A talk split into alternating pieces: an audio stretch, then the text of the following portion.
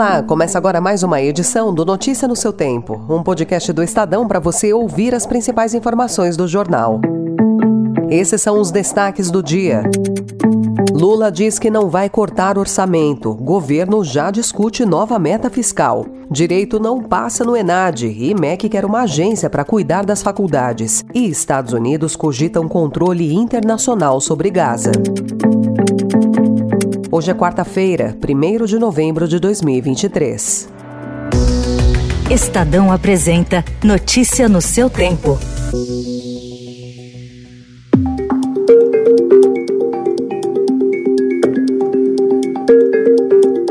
Após o presidente Lula dizer em reunião com ministros e deputados ontem que não vai cortar despesas previstas no orçamento de 2024, a calibragem da nova meta fiscal do governo passou a ser o principal foco das discussões políticas em Brasília. A mudança desse alvo na votação da Lei de Diretrizes Orçamentárias é dada como praticamente certa. A atual meta de déficit zero é defendida pelo ministro Fernando Haddad. O tamanho da flexibilização vai depender de uma definição mais clara de quanto o governo conseguirá obter de aumento de receitas com as medidas que estão no Congresso.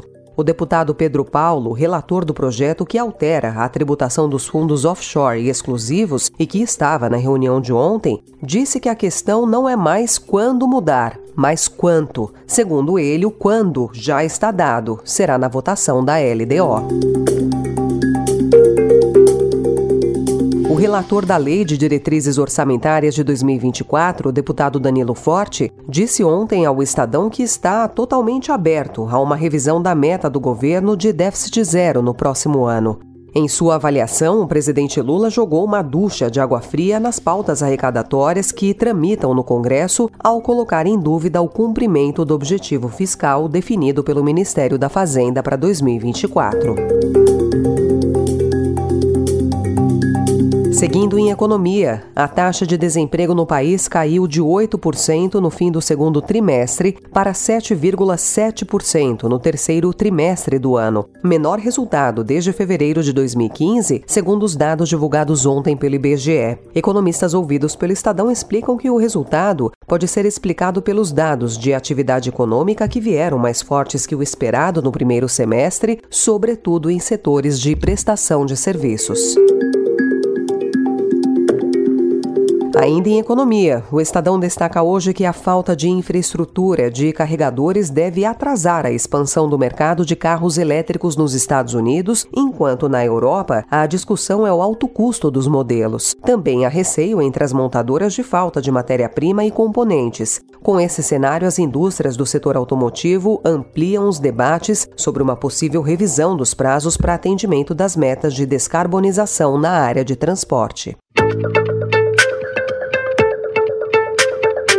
Chegando em política, a Procuradoria-Geral da República acusa dois desembargadores de Minas Gerais por prática de nepotismo cruzado. De acordo com a denúncia, Eduardo Grion nomeou em seu gabinete no Tribunal de Justiça do Estado a filha de um colega, Paulo Dias. Dias, por sua vez, empregou a mulher de Grion, também em cargo comissionado na corte. A acusação formal da Procuradoria aponta ainda que as servidoras Paula Dias e Ludmila Pila eram funcionárias fantasmas. O caso corre em segredo segredo de justiça no STJ. Ambas foram exoneradas dos cargos comissionados em dezembro de 2020. A Procuradoria pede que os quatro denunciados percam os cargos públicos, tenham a aposentadoria cassada, que é o caso do desembargador Paulo Dias, e paguem 4 milhões de reais de indenização por danos materiais e danos morais coletivos.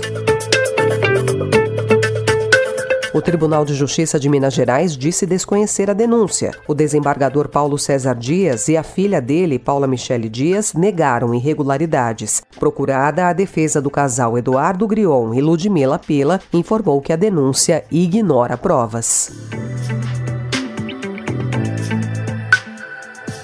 O Tribunal Superior Eleitoral formou ontem à noite maioria para condenar Jair Bolsonaro novamente à inelegibilidade. Os ministros julgavam três ações que atribuem ao ex-presidente abuso de poder político, abuso de poder econômico e conduta vedada nas comemorações do 7 de setembro de 2022. É a terceira leva de processos contra Bolsonaro em julgamento no Tribunal Superior Eleitoral.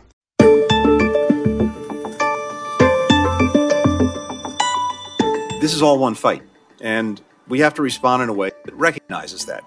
O secretário de Estado dos Estados Unidos, Anthony Blinken, sugeriu ontem que uma coalizão de países do Oriente Médio ou agências internacionais poderia assumir temporariamente o controle de Gaza após a derrota do Hamas. Em audiência no Senado americano, ele disse, porém, que o ideal seria que o governo ficasse a cargo da autoridade palestina, que atualmente tem controle limitado de partes da Cisjordânia. A grande questão sobre o pós-guerra envolve o que fazer com Gaza caso realmente o Hamas seja derrotado. Segundo Blinken, o único consenso entre americanos e israelenses é de que o governo do território não pode voltar a ser de Israel, como era antes de 2005.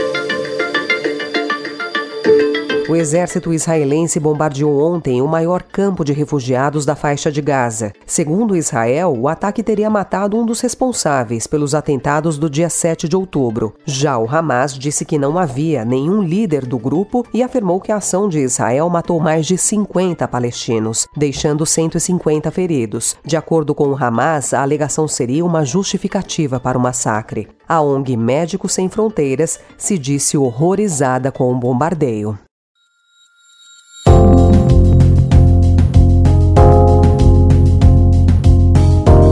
O Estadão também informa hoje que dados do Ministério da Educação mostram que quase um terço dos concluintes dos cursos de direito de instituições privadas foi reprovado no Exame Nacional de Desempenho de Estudantes. Na prática, 32,7% desses cursos obtiveram os conceitos 1 e 2, que são os mais baixos da avaliação, que vai até o conceito 5, ante 8,6% nas públicas. Após a divulgação, o ministro da Educação, Camilo Santana, afirmou que o governo enviará este mês ao Congresso um projeto para criar uma agência regulatória para atuar no ensino superior.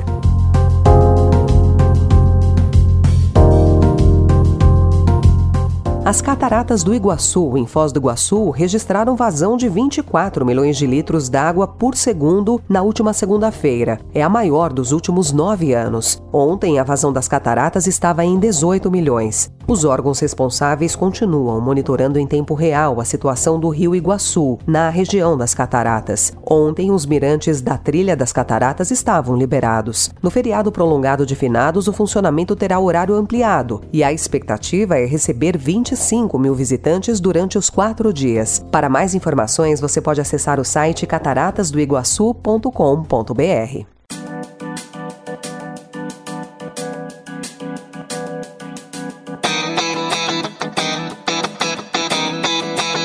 Essa foi mais uma edição do Notícia no seu Tempo, com a apresentação e roteiro de Alessandra Romano, produção e finalização de Mônica Herculano. O editor de núcleo de áudio é Emanuel Bonfim. Obrigada pela sua escuta até aqui e até amanhã.